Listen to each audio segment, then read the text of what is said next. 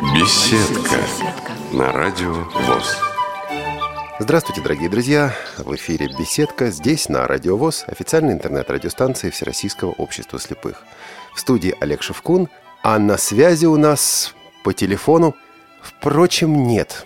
Человеческий голос – удивительный инструмент, непонятный, таинственный инструмент. Инструмент, на котором можно играть, инструмент, с которым можно работать, причем не только в пении, в опере, на эстраде, но и в разговорном жанре. Однако иногда случается, что человек растворяется в своем голосе, человек растворяется в радиоэфире, потому что 40 лет жизни, то и 50 лет жизни занимается радиопередачами, занимается радио, как сейчас говорят, проектами.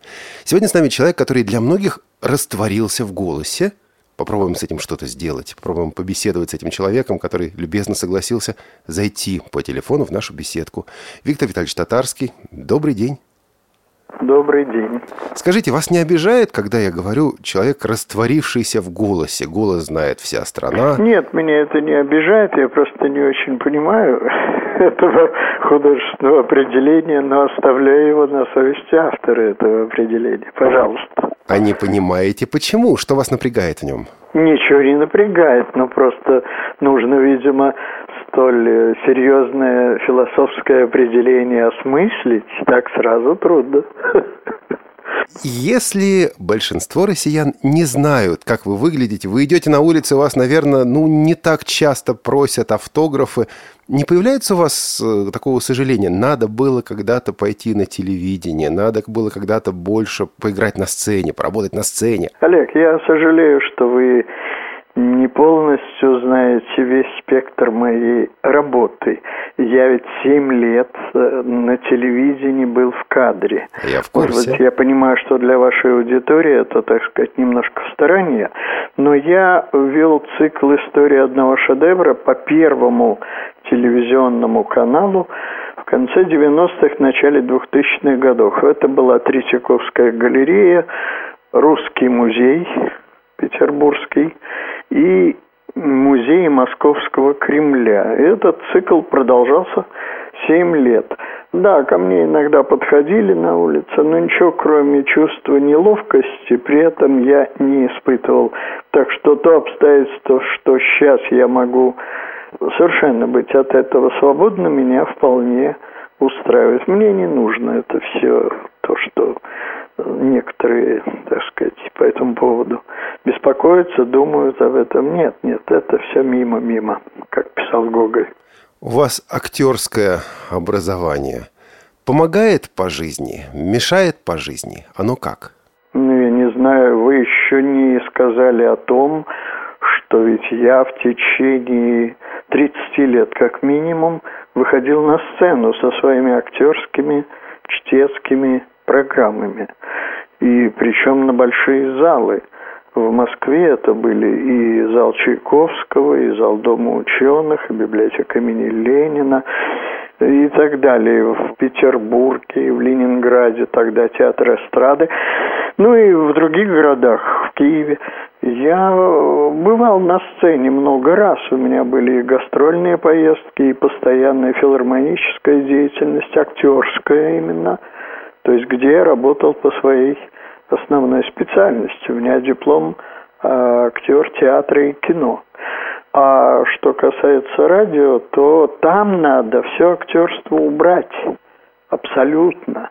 Сейчас иногда по радио идут мои чтецкие программы, где я автор композиции. И там можно, там, если в этом есть необходимость, да. Например, во встрече с песней убирается любое актерство. Там это совершенно ни к чему, это мешает и не нужно. Так что к этому нужно относиться индивидуально. Кстати говоря, вы ведь выступали и на сцене того здания, где находится редакция «Радиовоз». Тогда да, это да, был Дом да. культуры Всероссийского общества слепых. Читали вы Булгакова, и мне довелось это слушать. Да, да, да, было и так. Ну, а ваше попадание на радио? Ведь встреча с песней – это 67-й год, конец 67-го года. Это Начало. был ваш первый январь. радио? Начало января, да. Это был первый ваш проект? Или вы уже работали а, на радио? Нет, до этого я работал. Я работал э, в Мурманске, там открывала студия телевидения, я там работал и на радио, и на телевидении. Это было еще до того, как я пошел учиться в театральный институт.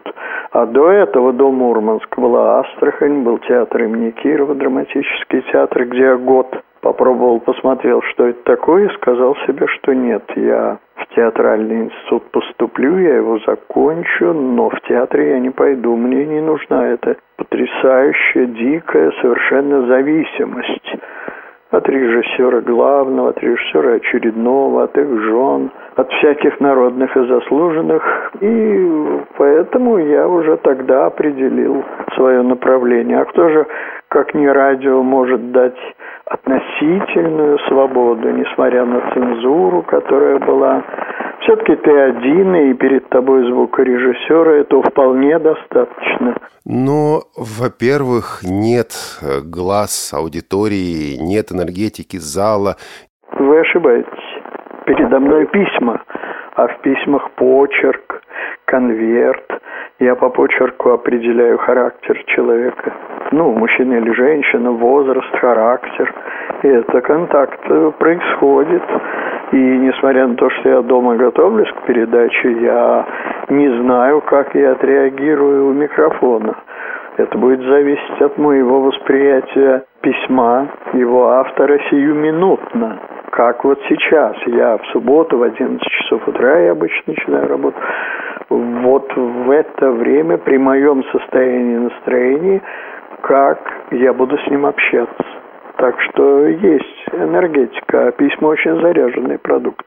Ну и с другой стороны, вы говорите об относительной независимости.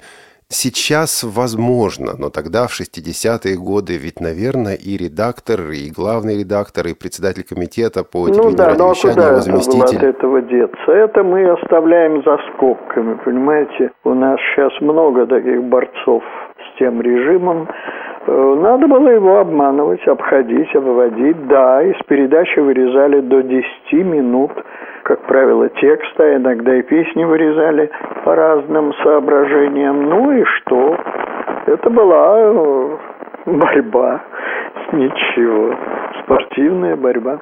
Надо было это учитывать. А как оно все началось? Ведь жанр необычный. Это сразу не был концерт по заявкам. Это было сразу нечто более серьезное. Вот как пришла идея? Ваша идея? Или вам предложили к этому присоединиться? Нет, нет, это идея моя. Я придумал и название этой передачи, и начал ее вести.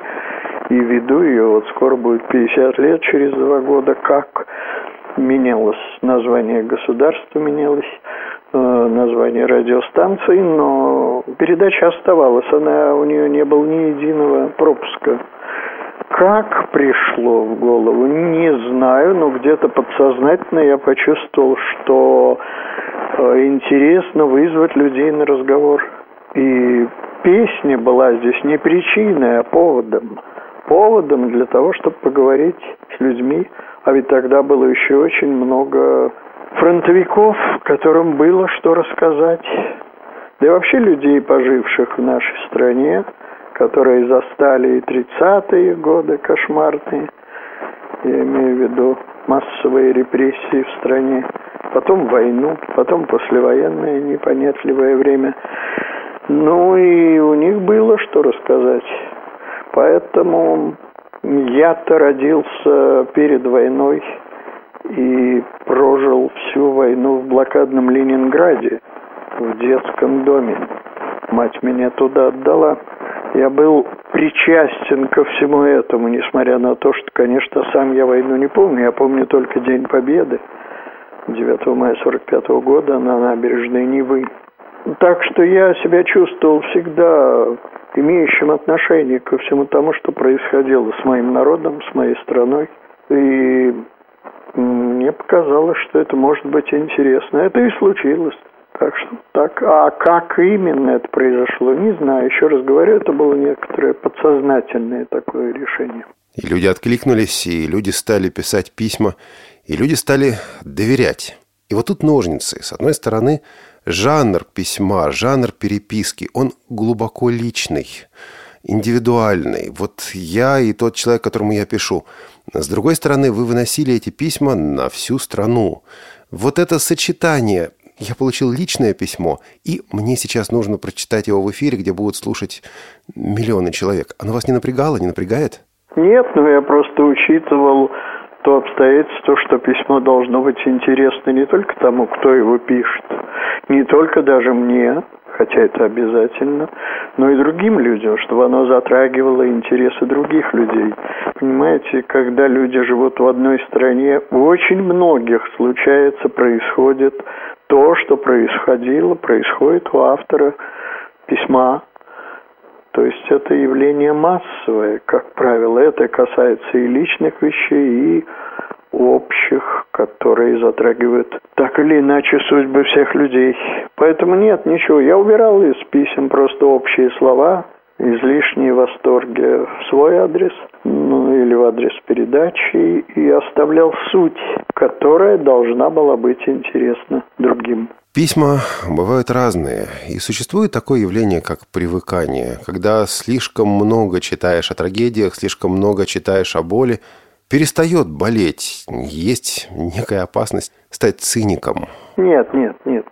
У меня есть масса недостатков, но цинизмом я никогда не страдал, не было у меня этого и нет. А что касается привыкания, ну вот я сижу сейчас за столом, и у меня разложены письма для очередных встреч, которые я продумываю. Это постоянная работа, я провожу ее обычно с утра, дома, конечно. Письма надо читать э, в хорошем настроении, нормальном состоянии. Если ты заряжен отрицательной энергетикой, лучше к письмам не прикасаться. Тем более, что и некоторые письма несут в себе отрицательную энергию. Их, правда, немного, но они есть.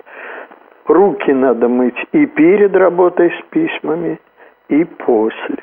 И песни. Ведь когда вы начинали программу, не было возможности просто зайти в интернет, в Яндексе или где-то еще ввести название песни. А были удивительные случаи. Вот я помню песню, в которой были такие слова, и эта песня раскапывалась. Как? Кто вам в этом помогал? Вот сам процесс раскапывания песен во времена до интернета. И что изменилось сейчас? Прежде всего, тогда, поначалу, в 60-х, в 70-х годах еще были живы композиторы и поэты. Был жив Леонид Утесов, с которым мы общались частенько. Никита Владимирович Богословский, Николай Константинович Доризо, поэт. Что-то я спрашивал у них, о чем-то догадывался сам. Со временем, конечно, не сразу. У меня есть знакомые филофонисты, которым я по телефону передавал содержание песни, либо ее текст, и говорил, вы не можете припомнить, что это могло бы быть. Период примерно такой, э, если есть слова, то слова вот такие. Ну, и это дело филофонистов тоже было, они, было интересно это. Так что постепенно-постепенно накапливался этот багаж поисков. Ну, а потом пришло время, вот сейчас, например, когда уже мне никто ничего не может подсказать, и я должен рассчитывать только на себя, догадываться. И дальше шла работа с песней, насколько я понимаю, ее восстановление, ее ну, приведение в какое-то эфирное качество по звучанию, насколько возможно. Ну, не всегда. Ничего страшного, если в эфире звучит песня и слышен шип пластинки. Это неплохо. Главное, чтобы были слышны слова. Если слов не разобрать, они не слышны и забивается все. Я вообще вынужден не давать ее в эфир просто. Главное это слова в песне, чтобы было понятно, о чем поется. А так э, какие-то недостатки временные, ну, они естественные у меня бывают граммофонные пластинки конца XIX века. В эфире редко, но бывают. Поэтому их надо оставить в том виде, в каком они есть. Особенно стараться их очистить не надо, потому что в процессе этой очистки могут уйти полутона, так называемые. А приходилось согласовывать песни а с начальством? Значит, приходилось. Все было под начальством и под цензурой. У нас цензурный комитет был 7 или 10 человек, на каждый день свой цензор. И кроме этого еще и вкусы начальства, все это влияло. Ну, Я уже вам сказал, что мне приходилось как-то объяснять, иногда обманывать. А как же? Иначе невозможно было. Они на все бросались. Просто невозможно. Даже не столько на музыку, сколько именно на тексты. Им это казалось в этих текстах подрывы основ социалистического государства. Ну вот мне приходилось как-то обходить это и объяснять, что это не так.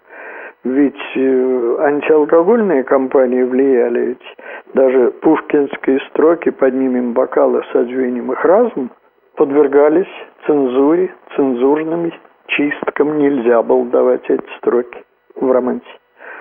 Понимаете? То есть это на каждом шагу было. Ведь вы не были, извините за слово, антисоветчиком. Вы просто были думающим человеком. Вы любили и любите да не был свою... я ни советчиком, ни антисоветчиком. Я не был в комсомоле, я не был в партии, но я и не делал никакой карьеры. Сами понимаете, что без этого обстоятельства, без партийности, о никакой карьере в системе гостелерадио СССР и думать не нужно было. А я и не думал об этом. Я занимался спокойно своим делом. Вот и все. И помнил слова Льва Николаевича Толстого.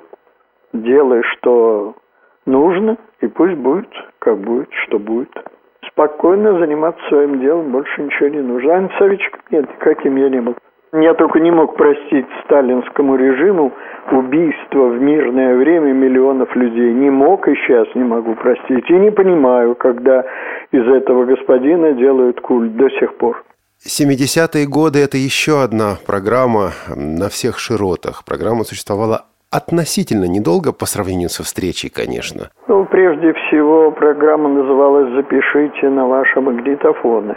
Это начало 70-х годов. Программа существовала в трех вариантах в течение пяти или шести лет, и ее закрывали дважды, и на третий раз я ее закрыл сам, когда руководство встало и требует, чтобы из семи песен там шесть было бы из стран соцлагеря. Какой стран соцлагеря может идти речь, когда я хотел давать и Битлз, и давал, и Лед Зеппелин. Ну и пришлось закрыть самому. А до этого дважды закрывал начальство. В газетах наших появлялись статейки под названием, что вот у Виктора Татарского в эфире Всесоюзного радио идет что-то, какие-то странные песни, которые призывают пить шампанское. Ну, бред, конечно, какой-то. Речь шла о какой-то французской известной песенке в исполнении Монтаны или Пиаф. Ну, вот такие вот вещи, их тоже приходилось переживать. Это очень болезненное было дело с этим циклом, особенно запишите на вашем магнитофоне, потом она называлась «На всех широтах», но это было потому, что как газеты в революцию закрывали, и потом она выходила под другим названием, уже вроде было можно какое-то время, а потом опять. Результат был тот же, но тем не менее несколько лет передача была в эфире по «Маяку», по воскресеньям в 14.05, как помню сейчас. И ее слушала молодежь в первую очередь, конечно, по всей стране. Действительно, очень массовый был интерес. Ну, потому что «Голос Америки», BBC глушили, где передавали эти песни, потом они передавались с политикой. А здесь не было никакой политики, здесь просто коротко, четко, ясно давалась информация об авторах, об исполнителях и о произведении. И еще один а, радиопроект, программа, которая жила существенно дольше, и вот она-то была с политикой. И для меня всегда этот проект представлял некую загадку. Это музыкальный глобус. Да, но там я был, пока была жива Екатерина Павловна Тарханова, она придумала эту передачу, и она была ее автором. Я там был ведущим в течение там, 25 лет. А когда Екатерина Павловна не стала, мне пришлось эту передачу взять под свое крыло, и я был ее режиссером еще в течение 10 лет. Она была в эфире 35 лет. И вообще, если я чем-то занимаюсь, то я занимаюсь долго. Я продумываю насколько перспективен тот или иной, как сейчас говорят, проект. Терпеть не могу этого слова. Но тем не менее. И «Глобус» был перспективным проектом, но еще раз повторяю, я был там ведущим только до Екатерины Павловны до конца ее жизни, а встреча через два года будет отмечать, если будет, если доживет, Бог даст, 50 лет. Телевизионный цикл шел 7 лет. Во всяком случае, все, чем я занимался, имело перспективу. Так что «Глобус», да, это была музыкально-политическая передача. Ну что же, «Алягер ком Алягер». Ничего страшного. Ну, кстати, она была прилична. А вот когда Екатерина Павловна Тарханова просила меня прочитать текст после полета кого-то из космонавтов очередного, где был такой перевод, что перевод, потому что это иностранцы пели. Что мы были в космосе, и мы не видели там никакого бога, и никакого бога там нет, и все такое. Я сказал, я этого читать не буду. Передал своей соведущей Маше Ключнику, и она сказала, Витя, ну что вы, я же уже бабушка. Господь с вами. Я говорю, ну я не буду читать, Екатерина Павловна. Она говорит, ах так, ну, значит, вообще не... И мы расстались на некоторое время. То есть далеко не все я произносил вслух перед микрофоном из того, что мне предлагалось. Ну, а это еще раз подчеркиваю, что заниматься надо только тем, автором чего ты являешься. Я имею в виду в средствах массовой информации на радио в том числе. И вот 85-86 год. Понеслось, закрутилось, страна менялась, встреча менялась. Я помню свой шок, когда в середине 80-х вдруг услышал во встрече с песней гоп со смыком.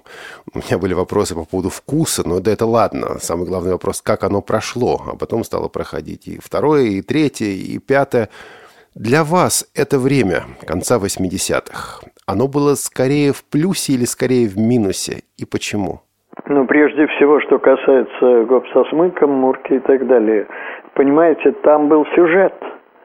Там автор письма, и потом я еще цитировал кинорежиссера одного, сейчас не помню его фамилию, который рассказывал о том, как Утесов пел в Кремле, со слов Леонидовича, и когда Сталин попросил его и Мурку, и гоп со смыком, все, тот сказал, мне запрещено это петь, ничего, ничего, здесь поете, и так далее. Там был сюжет определенный, довольно любопытный, показывающий, как что можно для одних, что нельзя для других. Ну, это что касается вот этих классических одесских номеров – первым исполнителем которых э, в записи был Утесов. Но это хорошо с той точки зрения, что если сравнить сейчас с нынешним блатником, то это и пошло, и бездарно, и неинтересно ни с какой точки зрения. А там все-таки был, потом там был какой-то образ. Тот же Утесов пел эти песни, которые исполнял его герой в спектаклях эстрадного театра. Сенька Шпырь, там такой вот, какие-то были персонажи, которые это пели. То есть это была прикладная музыка для определенной части. Теперь, что касается вашего вопроса насчет того, как я воспринял, а как я мог воспринять 85-86 год и Горбачева, когда при нем почти сразу на меня перестала давить цензура. Когда уже не 10 минут вырезали из передачи, из часовой, а 3 или две, а то и вовсе потом перестали вырезать. Конечно, я воспринял эти перемены с благодарностью, потому что для меня самое главное это дело, работа. Ну а то, что пришлось жить несколько в иных условиях, и что касается каких-то вопросов материального обеспечения, они меня никогда особенно не волновали. У меня очень небольшие запросы – и мои способности всегда шли впереди потребностей. Извините за эту нескромность, но это действительно так. Поэтому меня это не очень угнетало. Вот так. А вообще я воспринял хорошо и Горбачева, и Ельцина потом.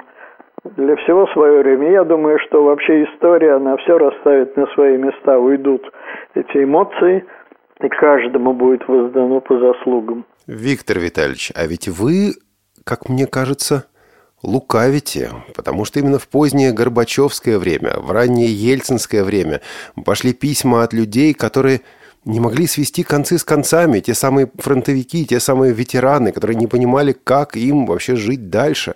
Именно тогда, а, в Горбачевское время, в начале ельцинского времени, встреча с песней исчезла с первой кнопки, потому что первая программа Всесоюзного радио исчезла с первой кнопки. Так она просто не... сама по себе исчезла, первая программа Всесоюзного радио, и Всесоюзное радио исчезло. Ну и что, было радио Останкина, называлось потом радио 1, все равно существовало, так сказать, отечественное радио некоммерческого типа. А что касается писем о том, что как тяжело людям живется, так им всегда тяжело жилось. В 70-е годы были такие письма? Были. Были. Я не мог их публиковать в эфир, да и не хотел. Потому что и так мрак в стране всегда у нас превалировал. И я не хотел уж очень сильно портить настроение людям. Зачем? У каждого свои проблемы. А до этого шли письма о репрессиях 30-х годов. Они и до сих пор идут, эти письма. Всегда были люди, которые писали люди, которым тяжело живется. Что делать? Страна такая. Тут ничего не попишешь. В любой период, назовите мне, период счастья и процветания в нашей великой стране. Я его не помню хотя я прожил тоже 75 лет. Так э, хрущевская оттепель, допустим, до да, 70-го года. но это же больше разговоров об этой оттепели. Вспомните Никита Сергеевича 62 -го года, разнос в манеже, его просто хулиганское поведение. И не только в нашей стране, но и за рубежом. Но это, это отдельные инциденты на общем положительном фоне. Общее положительное было только в том, что он, слава тебе Господи, выпустил миллионы людей репрессированных. Это да, не всех, но многих. И как писала Ахматова, скоро половина России будет встречать тех, кого они посадили. Да, но так, чтобы уж переоценивать слишком Хрущева тоже не стоит. Я, понимаете, спокойно отношусь ко всему этому, потому что нельзя требовать здесь от людей чего-то невозможного – чтобы он был и политиком великим, и экономистом. Ну, нет у нас во главе государства доктора экономических наук, который должен был бы быть. Нет такого. Что поделаешь? Как-то не, и он забирается на другие высоты, где-то как-то, но не во властные структуры. Ну, не проходят они у нас туда. Я не знаю, в чем то дело. А ведь государством должны руководить очень умные политики, стратегии в политическом, в дипломатическом и в экономическом смысле в первую очередь. Но у нас с этим туго. Что ж тут поделаешь? Это что, особенности национального характера? Такая, не ну, знаю, я не знаю, это, наверное, исторически все. Ну, 300 лет дому Романовых, вся эта история России. Посмотрите туда, пойдите туда вглубь веков – и вы увидите, что это, в общем-то, как-то всегда было. Ну, вот сейчас прошел весьма идеализированный сериал про Екатерину II, но мы уже считаем за благо, что вот она все-таки многое сделала для России. Да, в каком-то смысле, да, но и тоже ведь тоже сомнительно все это было. Я не говорю о Петре, который просто на костях людей построил Петербург. Все это было всегда в нашей стране, и тут к этому надо привыкнуть. Ничего другого, видимо, не будет. Так что требовать, что бы то ни было а, от руководства в стране очень трудно. Надо спокойно к этому относиться и понимать, что мы живем там, где мы живем. А не возникало желания уехать? Нет, никогда. Никогда просто потому, что я понимал, что Мое основное занятие – это русское слово, русская речь, и более того, общение с людьми, которые живут в России, которые говорят на моем языке. И ни в каких других странах я, конечно, не знал бы, чем заняться. Хотя меня приглашали и в посольство Соединенных Штатов, и Великобританское – в английское посольство. Я не ходил, просто потому что я знал. Это было когда вот особенно популярна была передача «Запишите на ваши магнитофоны». Я говорю, ну, ребята, вы еще это будете мне использовать, и вообще мне закроют тут все нафиг. Так что не надо, не пойду я к вам. Но тем более, что для меня, у меня никогда и мысли не возникало, никогда об отъезде. Я вот сейчас себе представил Виктор Татарский в дуэте с Севой Новгородцевым конца 70-х. Не получается как-то. Разные типажи, разные подходы. Но Сева Новгородцев, с которым мы беседовали недавно по каналу одному телевизионному, он сказал, ну, сначала был Виктор Татарский, а потом уж я. Я говорю, да, но у нас были разные задачи и разные судьбы, в том смысле, что вы-то, извините, грубо говоря, отвалили, а я остался здесь работать. Так что, это что касается Сева Новгородцева, ну да, там несколько иной. Вот там он без политики, конечно, не мог бы существовать, и он должен был платить за эту свою относительную свободу. Мне такая свобода не нужна. На 90-е годы политики, наверное, уже меньше, но возникают интересы коммерческие, интересы зарабатывания денег. Не было давления на встречу с песней на вас в это время. Вот поставьте такую-то песню, потому что это экономически выгодно. Раскрутите такого-то человека. Да что? Я все-таки праправнук Николая Гавриловича Чернышевского – буду я еще им ставить за деньги. Да вы что, Господь с вами, это, если вы мне даже задаете такой вопрос, то вы меня совершенно не знаете.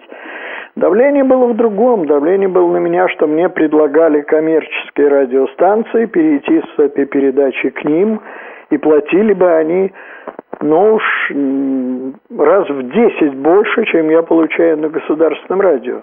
Ну и что? А я не за деньги, я по любви.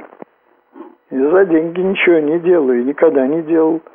В этом смысле было давление, но они быстро поняли. Я никогда не писал рекламу. Была масса звонков с предложениями. В 90-е годы, да. Ну, как раз именно потому, что голос известный. А, вот именно того, голос, да. Вот они хотели купить его для рекламы, заплатив мне сразу столько, сколько я получаю за год на радио за работу там в пять минут. Почему? Почему ну, потому вы что я вам говорю, что я все-таки потомок революционера-демократа российского, а не американского бизнесмена. 90-е, 2000-е годы аудитория меняется. Аудитория становится что? более образованные, менее образованные иногда начинают ворчать о том, что вот раньше были люди, вот были люди в наше время, да? Вот эту перемену аудитории вы как-то ощущали на себе? Но она происходит постепенно. Очень ощущается уход фронтовиков, людей военного поколения. Почти их уход. Я надеюсь, что кое-кто все-таки из них еще живы. Дай им Бог силы, здоровья. Но пишут уже с их э, слов их дети и внуки.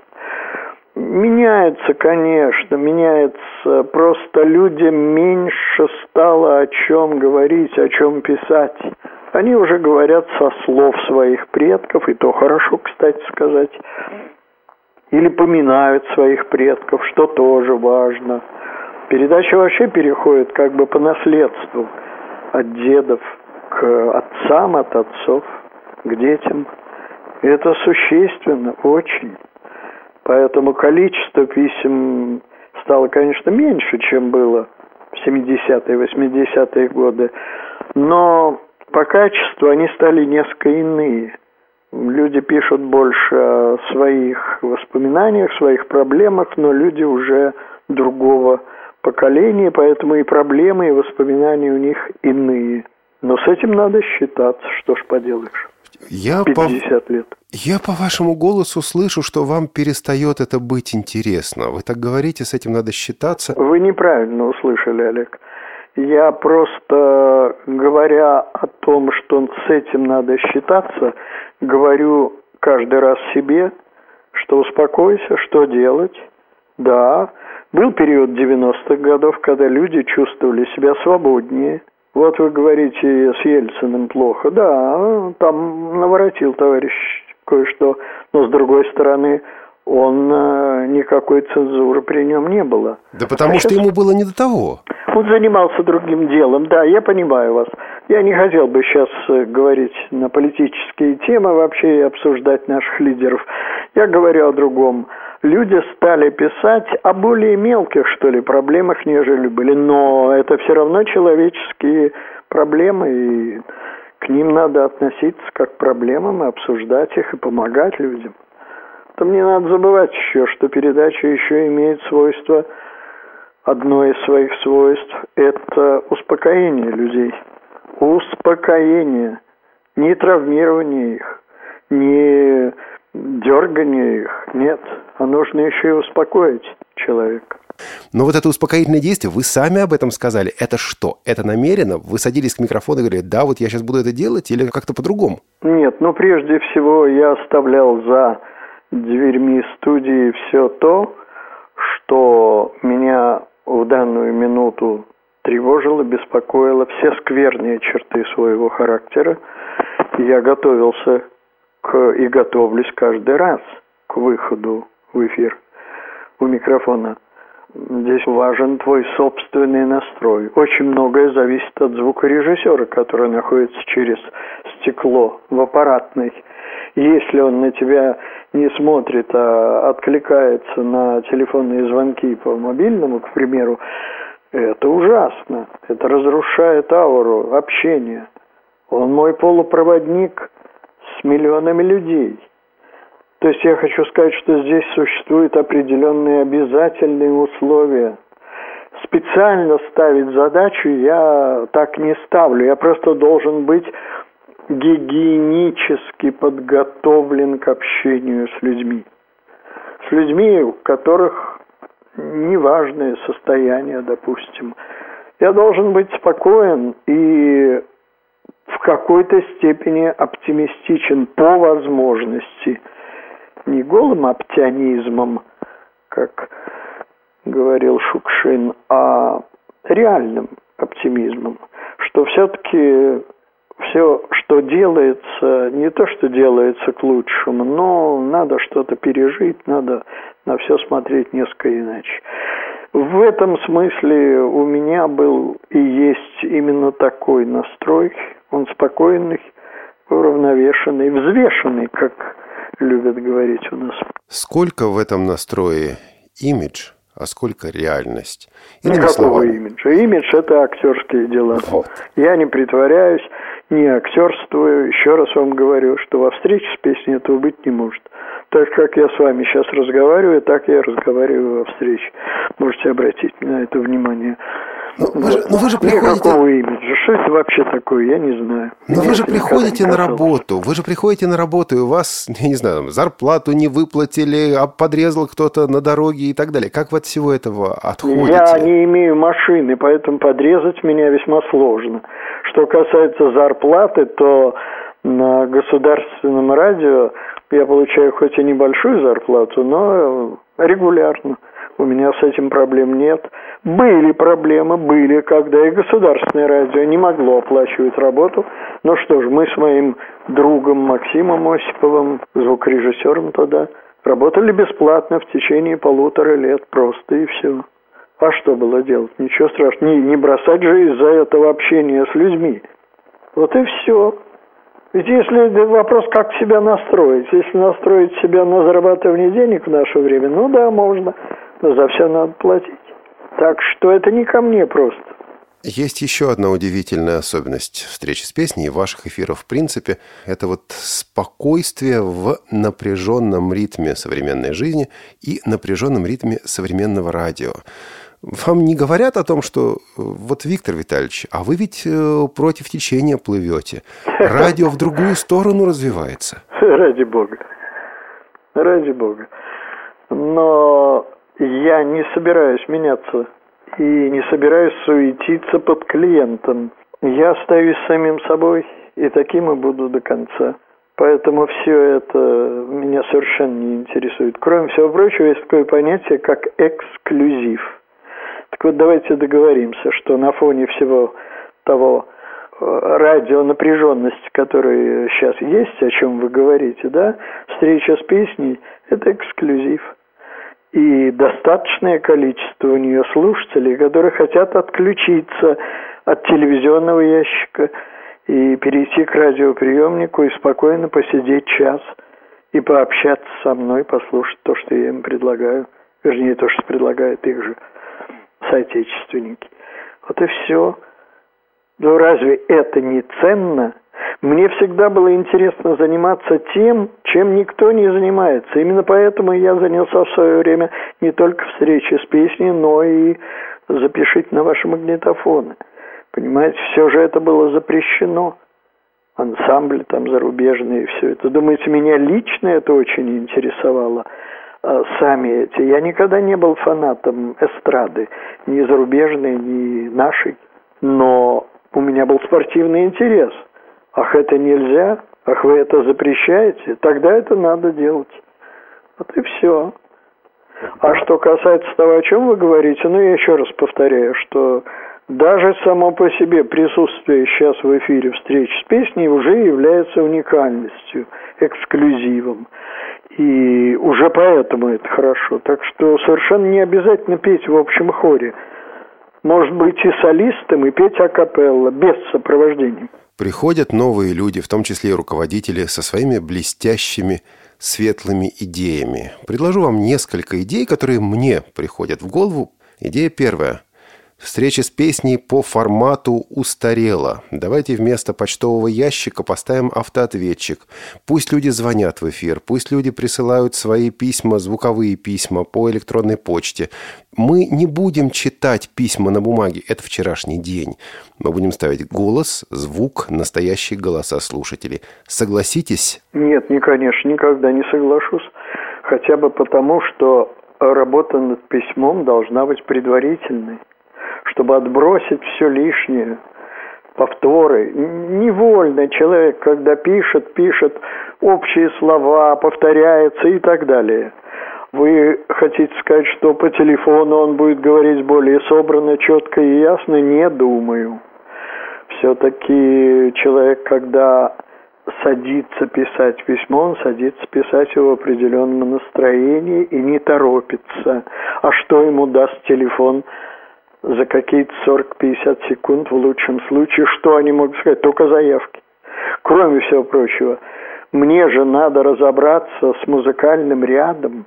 Я должен его определить по названию, что это такое, найти запись, иногда почистить ее. Это огромный предварительный процесс, огромная предварительная работа. Как же можно это переводить в режим, так сказать, онлайн? Ни в коем случае реального времени не надо. Он требует подготовки, как всякая серьезная работа. Не нужно. Это пускай э, другие товарищи этим занимаются. У них это хорошо получается. Я не из их числа. Еще одна светлая идея. Часовые программы сегодня уже не слушают. Восприятие современного человека ориентировано на короткие фрагменты, короткие кусочки. 15 минут, за которые должны пройти новости, реклама, пару песен. Выпускать встречу с песней именно такими кусочками. Новостной фрагмент 3 минуты, а дальше 12 минут. Письмо, история и песня. И разбросать эти фрагменты по эфиру для того, чтобы вашу аудиторию удерживать у радиоприемников при помощи встречи с песней песни. Нет, нет, нет, все неправда. Все неверно в вашей посылке. Дело в том, что люди готовятся к этой передаче, у них особое настроение. Некоторые зажигают свечку, выключают электрический свет. Некоторые ложатся и дремлют. Некоторые, как правило, проводят это время в одиночестве. Эта передача индивидуальная, она для, не для массового прослушивания. И по ходу передачи, вот она идет 50 минут, создается определенная аура общения. Как же можно ее разбивать? Были какие-то мысли включить туда рекламку? Я категорически был против этого и, конечно, этого не допустил. Это невозможная вещь.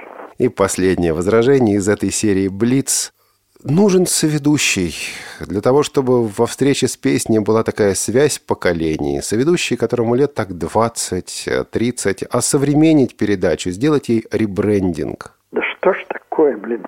Не можете вы никак успокоиться. Ни вы, ни режиссеры театра, ни кинематографа. Все им нужно осовременить и отрейбрендинговать.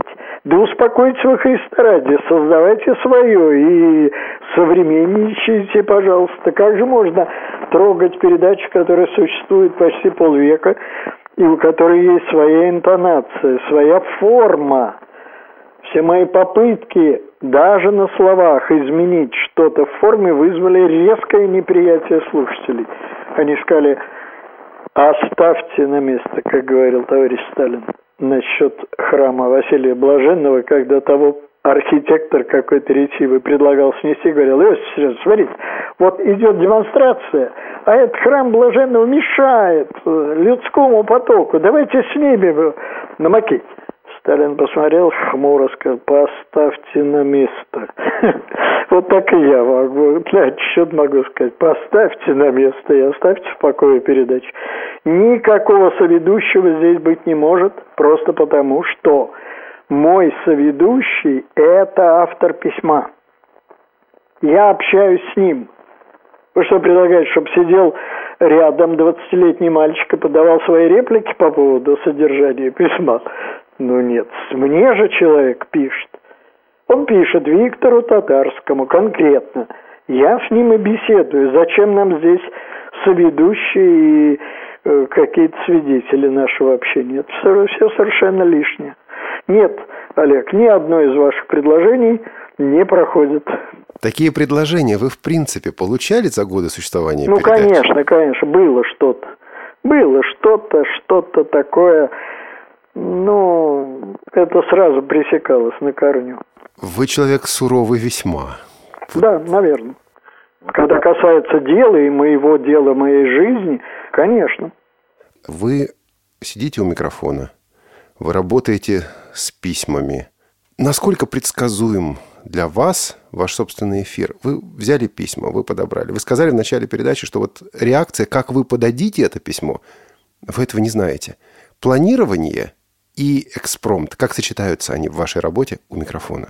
Планирование музыкального ряда. Сначала нужно составить музыкальный ряд на конкретный выпуск, чтобы он был разнообразным. А затем уже к этому музыкальному ряду из моего архива, из моего шкафа, где находятся письма с моими пометками, выудить эти письма, которые имеют отношение к этому музыкальному ряду. Это не факт, что все они будут в этой передаче, но во всяком случае отобрать то, что имеет отношение.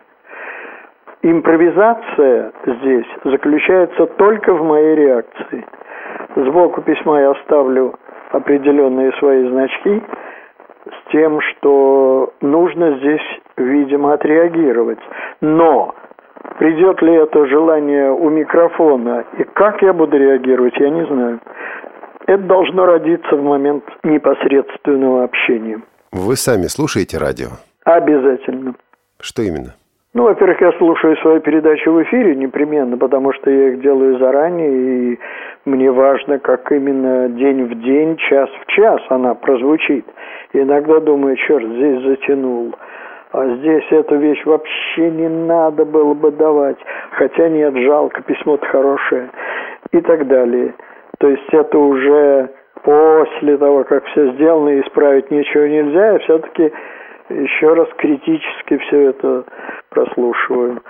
А что касается других э, станций, то, ну, иногда слушаю что-то, если попаду на что-то путное.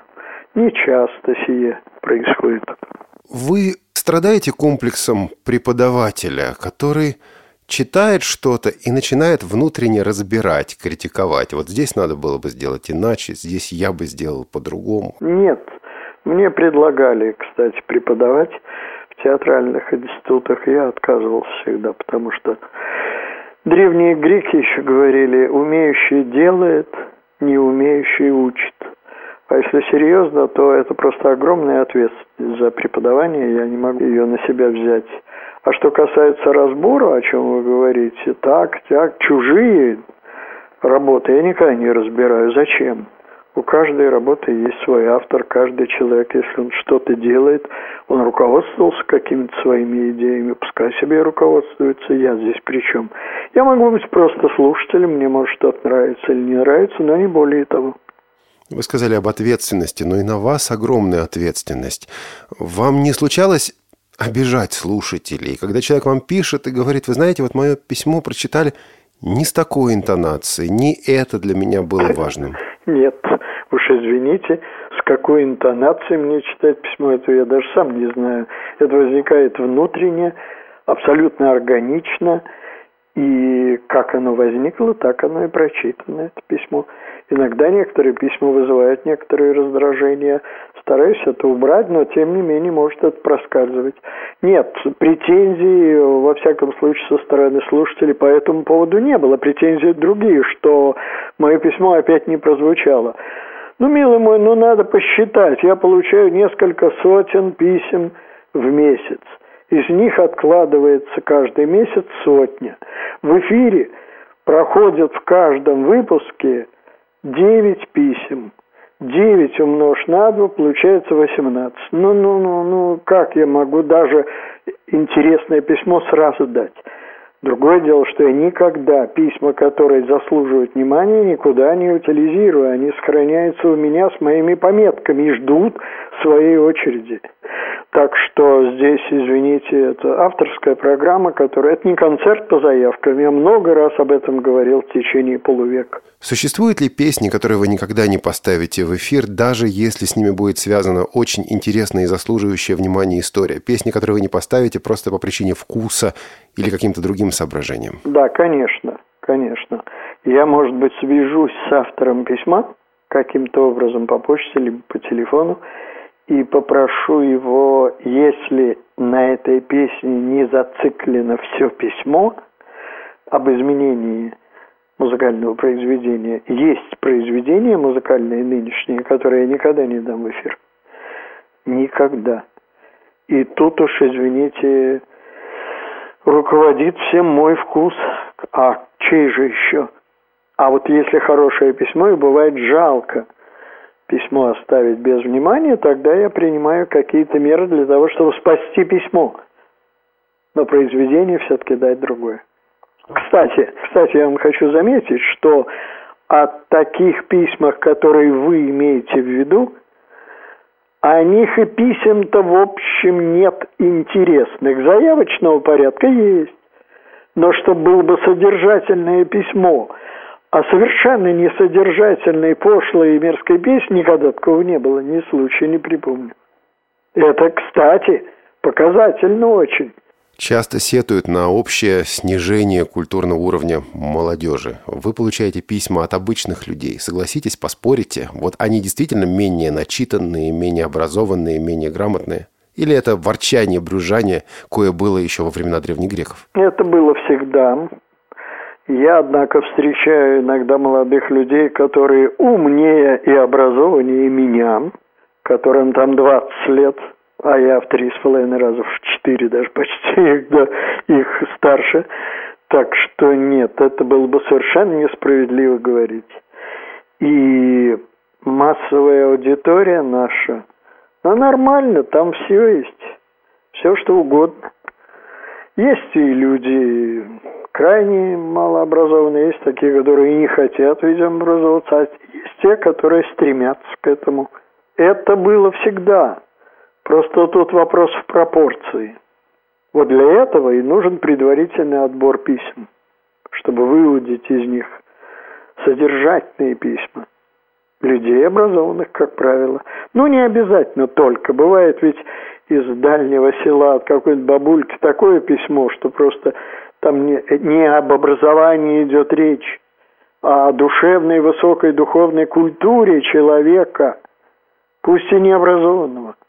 Здесь очень индивидуально. Вообще вот так определять, э, как мы с вами сейчас пытаемся это сделать, не стоит. Нужно конкретно, внимательно вчитаться в каждое письмо. И уж тогда решать. Вот вы не составляете плейлист, просто слушаете музыку, э, просто для себя. Что вы скорее будете слушать? Ну, вероятно, все-таки классику. Но классику яркую, мелодичную, все что угодно. Просто я мелодист по сути своей. И для меня и песни, и классическая музыка, в них для меня важна мелодия. В песне, разумеется, текст, обязательно, стихи, поэзия. Но мелодия крайне необходима. То есть я хочу сказать, что я не сторонник мало что понимаю в новаторском искусстве, в модерне, так называемом. Тут я умываю руки, я говорю просто, что я некомпетентен в этом. Ваши программы помогают людям просто остановиться и задуматься. А это бывает сложно. Как помочь современному человеку не забегаться? Не забегаться? Ага. Остановиться и подумать, а зачем я это делаю? А некогда? Как это некогда? Нет, на это надо найти время, чтобы остановиться и подумать, а нужно ли это, что я, куда я устремляюсь сейчас. Кому это нужно? Зачем? Мне это нужно. А я не успею исполнить свое жизненное предназначение. Ну уж, не перебирай ты, маму. Ну уж прямо. Если жизненное предназначение есть, вы его исполните, уверяю вас, даже незаметно для самого себя. А вот когда начинается беготня, затем другим, третьим, вот тут-то э, дьявол и проявляется. Зачем? Куда? Не надо. Есть один вопрос, который мы задаем в конце. Мы просим участников программы представить песню, которая соответствует вашему состоянию в данный момент. А вот передо мной письма моих слушателей, и одно из них с моей пометкой «Фрэнк Синатра. Путники в ночи». Красивая философская песня – кстати сказать, мы все с вами путники в ночи по разным причинам, но в нашей великой стране это определение как нельзя кстати. Думаю, что на этой ноте мы и закончим наш с вами диалог. Я благодарю вас за содержательный и интересный разговор. И я желаю всем, кто нас сейчас с вами слушал, здоровья, крепости духа, выдержки – спокойствия и всего самого-самого доброго.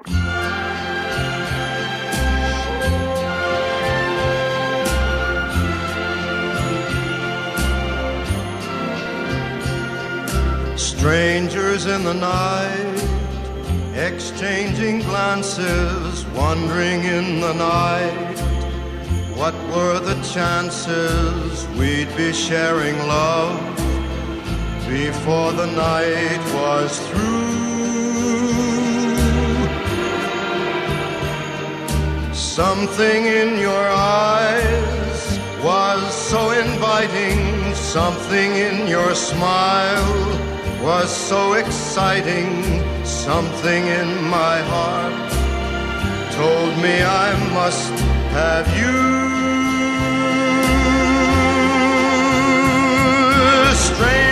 In the night.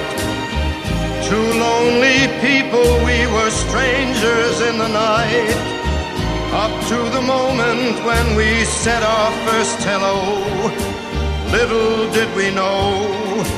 Love was just a glance away, a warm embracing dance away. And ever since that night, We've been together, lovers at first sight. In love forever, it turned out so right. For strangers in the night.